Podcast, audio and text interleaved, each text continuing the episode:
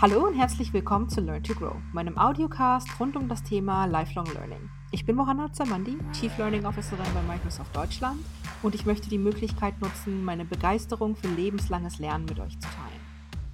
Heute spreche ich mit Anna Kopp, unserem Head of IT bei Microsoft Deutschland, und zwar darüber, warum Technologie und Lernen nur zusammengehen und wie Frauen in die IT-Welt finden können. Anna, herzlich willkommen. Vielen lieben Dank, Mohanna. Es ist äh, sehr schön, dass du die Zeit gefunden hast. Du bist Head of IT bei Microsoft. Wie bist du da hingekommen? Ich habe einen sehr langen Weg hinter mir von, äh, von der Universität in Stockholm. Ich bin Schwedin und bin 92 nach Deutschland gekommen, habe internationale Kommunikation studiert und ein Teil des Studiums war in Deutschland und so bin ich hier gelandet und nach ein paar Jahren in der IT-Business reingekommen über viele Ecken und Kanten Sales, Services, Operations vor 16 Jahren bei Microsoft reingekommen, damals auch in eine äh, Vertriebsleitungsrolle für EMEA. Und jetzt bin ich im vierten Job bei Microsoft, Head of IT oder IT Director Deutschland. Das ist klasse. Bevor ich dir so ein paar kurze Fragen stelle, eine Frage, wie würdest du deinen Beruf einem Kind erklären? Was genau machst du? Ich habe mir das ein bisschen zurechtgelegt, tatsächlich basierend äh, auf ein paar Leadership Principles. Ich treffe Entscheidungen, ich sammle Informationen, ich verteile Informationen und ich schaue, dass ich ganz viele Freunde habe. Es ist fast wie im Kindergarten, würde ich sagen. Gut, ich, ich komme da, komm da bestimmt gleich nochmal drauf zurück. Aber eine kleine Interviewrunde, nennen wir das mal so. Ich stelle dir jetzt einfach ein paar oder ich sage ein paar Begriffe und würde einfach von dir gerne hören, Womit assoziierst du diese Begriffe? Antworte gerne ganz spontan, was dir so in den Sinn kommt. Bereit? Ja, ich bin bereit. Was sagst du zu Frauen in der IT? Mein Lieblingsmotto, äh, Käse. There's no such thing as too much cheese. Wir brauchen mehr davon. Lernkultur. Äh, top of mind, nicht nur für uns, sondern auch für unsere Kunden. Die Frage kommt immer wieder und wir können da ganz vorne mit da äh, spielen und viel beibringen. Schön. Technologie und Barrierefreiheit. Opportunity, Möglichkeit. Es gibt eine Milliarde Menschen mit Behinderung weltweit. Das ist eine Riesenmöglichkeit, wenn man sich darauf einlässt. Und last but not least, Technologie und Diversität. Hm. Diversität kann man ja sehr unterschiedlich definieren und ähm, Technologie kann unterstützen, viel mehr Verständnis zu bringen und Leute zusammenbringen. Das bringt mich vielleicht auch direkt zu der nächsten Frage. Du hast da ja gerade etwas inspiriert. Und zwar engagierst du dich ja bei uns ähm, firmenintern auch im Women at Microsoft mitarbeitenden Netzwerk. Wieso ist dir diese Arbeit so wichtig? Wir haben ja das Motto, We Rise by Lifting Others. Und hätte man mich vor fünf, sechs Jahren gefragt, hätte ich nicht gedacht, dass ich so viel Herzblut in, in dieses Thema stecken würde, wie ich heute tue. Aber ich habe selber sehr viel Glück gehabt. Oft werde ich da gefragt, also wie, wie viel hast du kämpfen müssen, um, um Head of IT zu werden? Und ich habe es ein, eigentlich recht einfach gehabt, aber auch immer wieder so leichten Gegenwind gespürt.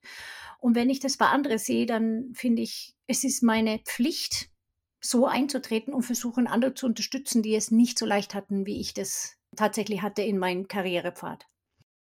Ich finde, das ist wirklich toll, dass du das machst und wie du das machst. Hast du vielleicht ein, zwei Beispiele für unsere Zuhörer, wie, wie genau das aussieht?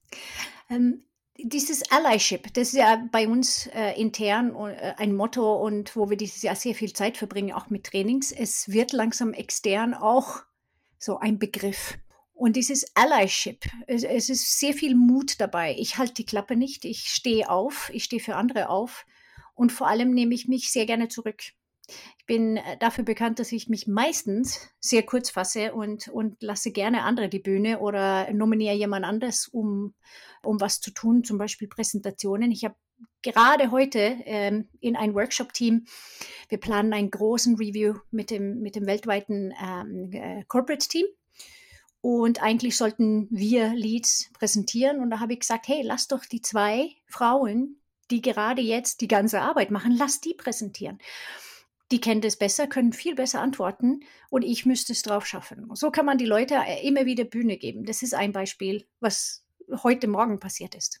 Ich finde das wirklich toll und ich kann aus persönlicher Erfahrung sagen, als ich angefangen habe in meiner Rolle und wir das erste Mal zusammengearbeitet haben, hast du das Gleiche mit mir gemacht, mir die Bühne gegeben, damit die Kollegen gemerkt haben: „Okay, jetzt ist Mohanna da und die gibt es auch.“ Und ich habe das ich habe du hast das gemacht? Echt? Habe ich das gemacht? Okay. Ich habe das bei dir abgeguckt und ich versuche das genauso zu machen. Also, du hast mich da tatsächlich in der Vergangenheit inspiriert und noch bis heute. Also, vielen Dank, dass du das auch mit unserer mit unseren Zuhörern teilst. Hm, danke dir. Schönes Kompliment. Ich habe vor einigen Tagen, oder vielleicht ist es auch schon mittlerweile Wochen her, während Corona verschwimmt alles etwas, eine Studie des Instituts für Innovation und Technik aus 2020, äh, gelesen. Und da geht hervor, dass in Deutschland nicht einmal jede fünfte Frau in der IT-Branche arbeitet. Im internationalen Vergleich mit Ländern wie Australien oder USA, aber auch den skandinavischen Ländern, also da, wo du herkommst, ist der Anteil viel höher als bei uns. Ich würde mal so sagen, da ist noch sehr viel Luft nach oben. Wie könnte sich das aus deiner Sicht ändern? Moana, du hast so recht. Da ist richtig viel Luft bis zum Himmel nach oben. Und ich habe es selber auch gemerkt. Ich hatte zum Beispiel vor drei Jahren haben wir einen neuen IT-Manager gesucht.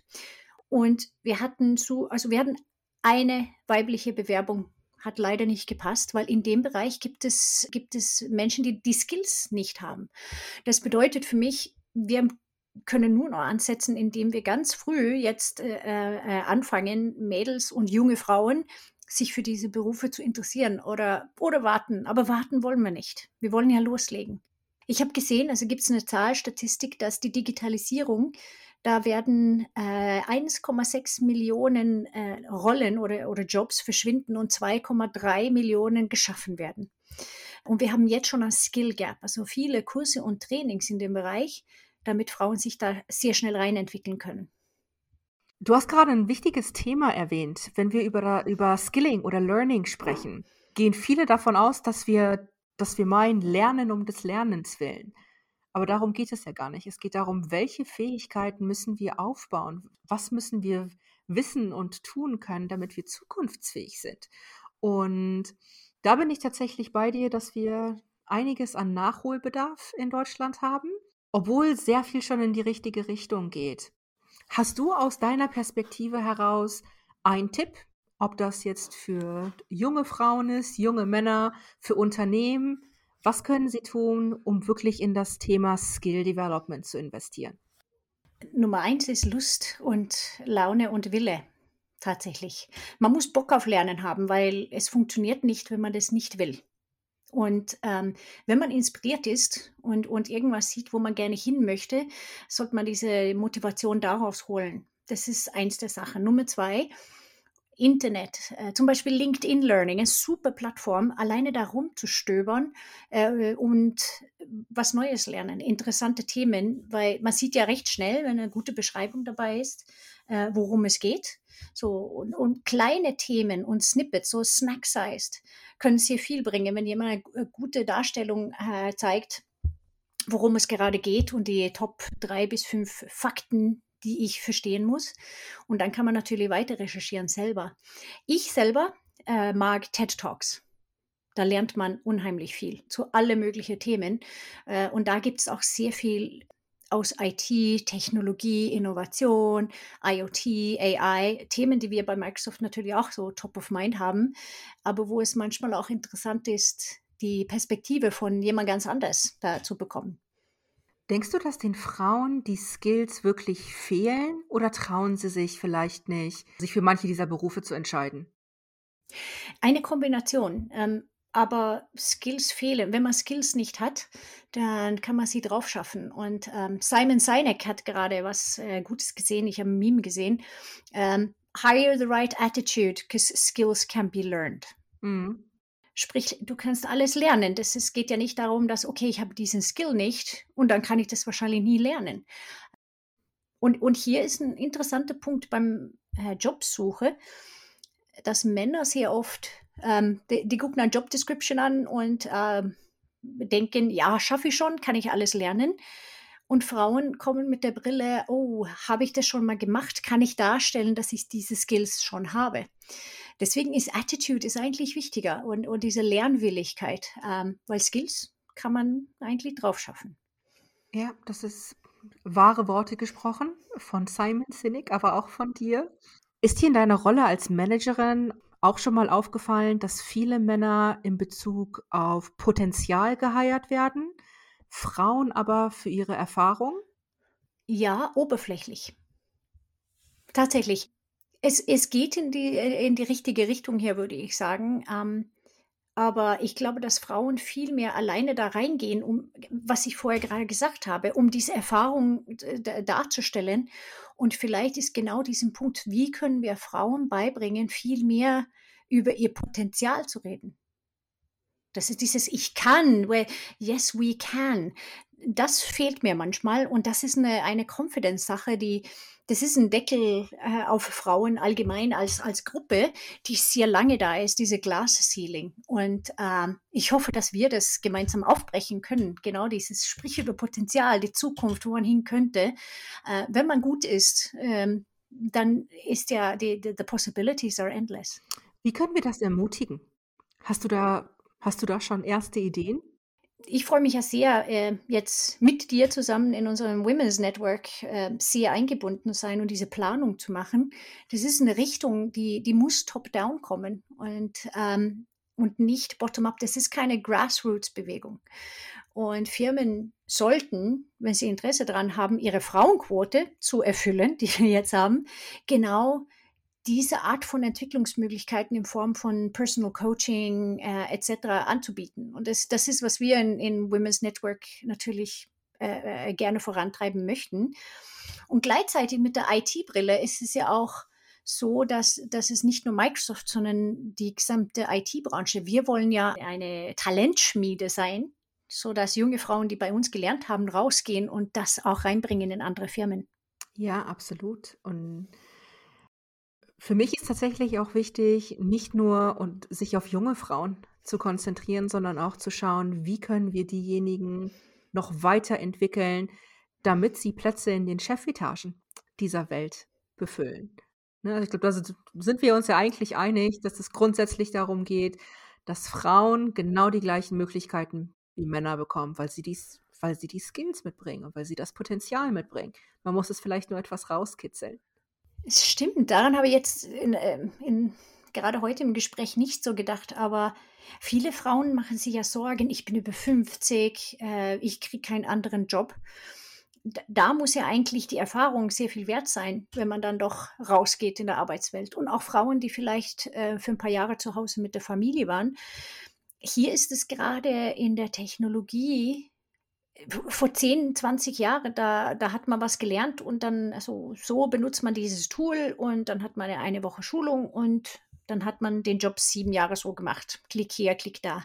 Heute ist ja innerhalb von wenigen Monaten jede Technologie sehr schnell überholt. Es gibt immer neue Releases, größere Festplatten, Speicher. Alleine, wenn ich überlege, was, was auf einem USB-Stick äh, Platz hatte vor 15 Jahren, letztens Schublade ausgeräumt, 4 MB, süß. Und deswegen ist es auch natürlich wichtig, dass man immer wieder, äh, also dass man auf dem Puls bleibt und mit der Zeit geht. Weil gerade da, wenn man den Anschluss verliert, dann hat man sehr viel nachzuholen, tatsächlich, egal in welcher Alter man ist. Ne? Ja, das gehört ja auch zum Thema Diversity dazu. Da geht es nicht nur darum, Männer, Frauen oder kultureller Hintergrund, sondern Alter spielt da genauso eine Rolle. Und ich denke, man ist niemals zu alt, um zu lernen, meine persönliche Meinung. Und jeder von uns oder jede von uns bringt wahnsinnig viele Erfahrungen einfach mit. Und diese, dieser Mix ist ja auch dann genau das, was den Erfolg ausmacht. Ja, genau. Und, und du hast ja gerade gesagt, wie kriegen wir richtig erfahrene Frauen dann in der Chefetage? Wir haben ja jetzt gerade eine Welle, was genau das bewegen möchte in Deutschland.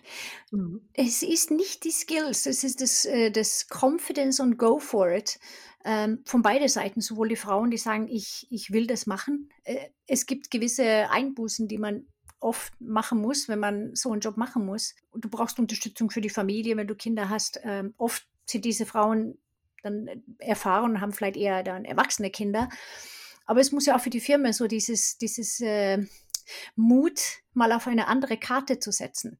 Und das Verständnis, dass das bedeutet ein Wettbewerbsvorteil. Je bunter meine Teams sind, desto mehr spiegle ich mein, meine Endkundenlandschaft ähm, äh, und kann besser verstehen, was meine Kunden braucht. Ja, ich bin ich bin hier nur am Nicken und dann fällt mir auf, das ist ein Audiocast. Man sieht mich doch gar nicht. Ich hätte eine Frage noch mal an mhm. dich. Müssen die Arbeitnehmerinnen und Arbeitnehmer sich der starren Arbeitswelt anpassen oder sollten wir daran arbeiten, die Arbeitswelt anzupassen? Also flexiblere Führungspositionen, Doppelspitze. Ich bin mir sicher, es gibt auch Top-Manager, die ger die gerne mehr Zeit für ihre Familie hätten und trotzdem Teams und Unternehmen sehr erfolgreich führen würden. Super spannendes Thema. Ich befasse mich ja sehr viel damit und äh, fange damit an. Es gab ja diese bekannte Studie aus Schweden. Ich komme ja aus Schweden und, und kenne die Arbeitswelt da, wo sehr viel mehr Raum für Familie überhaupt dann äh, gibt. Also ich war, kleine Anekdote, war 15 Jahre her in Schweden und hatte die Geschäftsführung von Ericsson das, das Mobilunternehmen damals. Wir haben eine Präsentation gemacht, als Vertriebler war er damals unterwegs. Und dann hat er, wir waren nicht ganz am Ende und er hat alle echt Viertel vor fünf dann halt gebeten, okay, ihr müsst jetzt gehen, ich muss meine Kinder abholen. Und ich hatte ein paar deutsche Kollegen dabei und zu der Zeit war das ja, die, die haben nur geschaut. Die, die Kinnlade runter, das gibt es doch nicht, dass der oberste Chef, der Geschäftsführer von Riesenunternehmen jetzt sagt, jetzt, äh, ich muss leider los, ich muss meine Kinder. Hat er keine Frau? Aber in Schweden ist das sehr normal.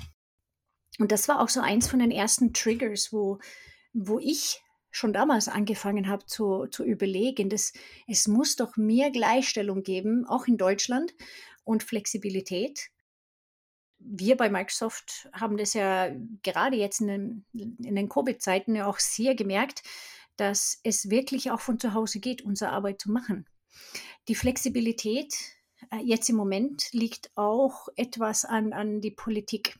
Für andere Firmen, äh, die versuchen oder die einen Betriebsrat haben, die versuchen, die, die Arbeitsregeln oder die Arbeitsschutzregeln äh, zu folgen, sehen da diese Grauzone. Es ist im Moment nicht geregelt dass ich nachmittags einfach, ich gehe einfach, hole meine Kinder äh, nach Hausaufgaben und Abendessen, setze ich mich wieder hin und arbeite.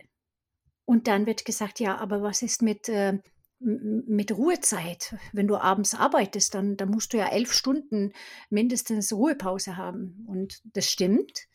Aber ich mache es ja freiwillig und ich habe einen riesen Wert, dass ich den Nachmittag mit meinen Kindern verbringen kann. Und das ist im Moment in den Gesetzen noch nicht ähm, widerspiegelt. Aber ich weiß, daran wird sehr gearbeitet. Ich bin gespannt, was da kommt, auch einfach in dem in Bezug zu Vertrauensarbeitszeit. Ne, weniger diese, diese starren Konstrukte, dass du deine Arbeit von 9 bis 17 Uhr machen musst. Jetzt, wo wir alle zu Hause sind, wo viele Eltern gleichzeitig Lehrer und Mitarbeiter sind, sich um den Haushalt kümmern müssen, eventuell vielleicht sogar noch um Angehörige.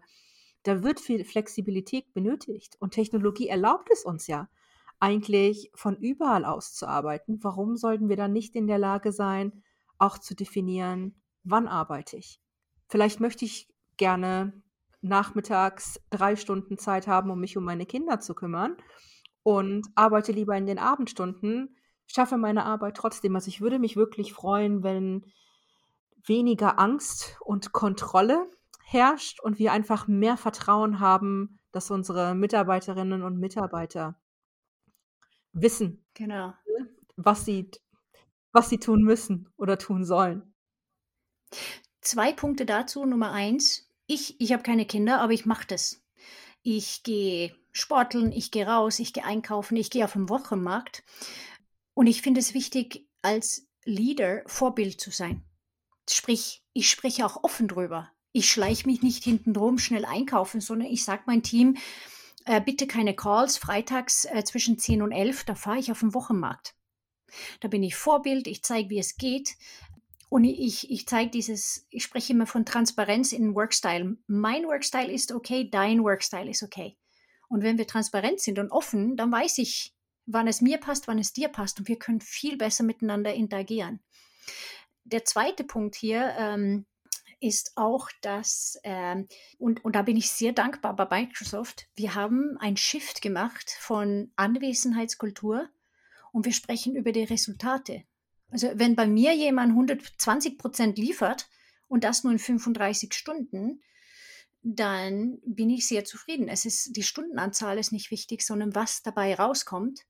Und die restliche Stunde, jetzt ist es nur so, dass wir meistens mehr als weniger arbeiten. Leider. Aber wenn man Zeit übrig hat, dann, dann kann man was lernen. Ähm, oder man kann andere karrierefördernde äh, Sachen machen oder vielleicht sogar irgendwas, was, was Spaß macht. In einem Hackathon oder andere Sachen äh, dann äh, dabei sein. Ähm, das Wichtige ist, äh, so, so weg von dieses 9 to 5. Und das Wichtige ist, dass die, die Mitarbeiter pünktlich sind sondern die, die, die Konversation zwischen Manager und Mitarbeiter, was willst du liefern, was sind deine Ziele, wie lief es diese Woche, hast du das erreicht, was wirklich dabei rauskommt. Quality versus Quantity. Ja, bin ich, bin ich absolut bei dir. Und wahrscheinlich müssen wir wirklich alle gemeinsam daran arbeiten, verschiedene Arbeits- und Führungsmodelle auszuprobieren und zu unterstützen. Genau. Also ich, ich könnte theoretisch auch noch Stunden mit dir weiterreden, aber wir, wir müssen so langsam zum Ende kommen. Wenn du meinen Audiocast schon kennst, liebe Anna, zum Abschluss stelle ich immer meine Lieblingsfrage. Was hast du zuletzt selbst Neues gelernt? Das, immer wenn ich irgendwo auf Reise gehe, versuche ich grob die Sprache zu lernen ich habe sehr lange gepaukt damals, wo ich äh, äh, ein paar Wochen aus Japan gearbeitet habe. Und eigentlich war für letzten Sommer eine Reise geplant, jetzt ist die verschoben auf nächsten. Ich lerne Mongolisch. Es ist wahnsinnig schwierig, aber ich sitze wirklich freiwillig mit einem kleinen digitalen App, den ich mir gekauft habe und pauke Mongolisch. Super, ich lade dich demnächst nochmal ein. Dann, dann kannst du uns über deinen Fortschritt informieren. Aber nicht auf Mongolisch, bitte. Vielleicht doch. Ich, ich, erhöhe künstlich den Druck. Hast du ein, das mache ich normalerweise nicht, aber die würde ich jetzt gerne das Abschlusswort geben. Hast du etwas für unsere Zuhörerinnen und Zuhörer?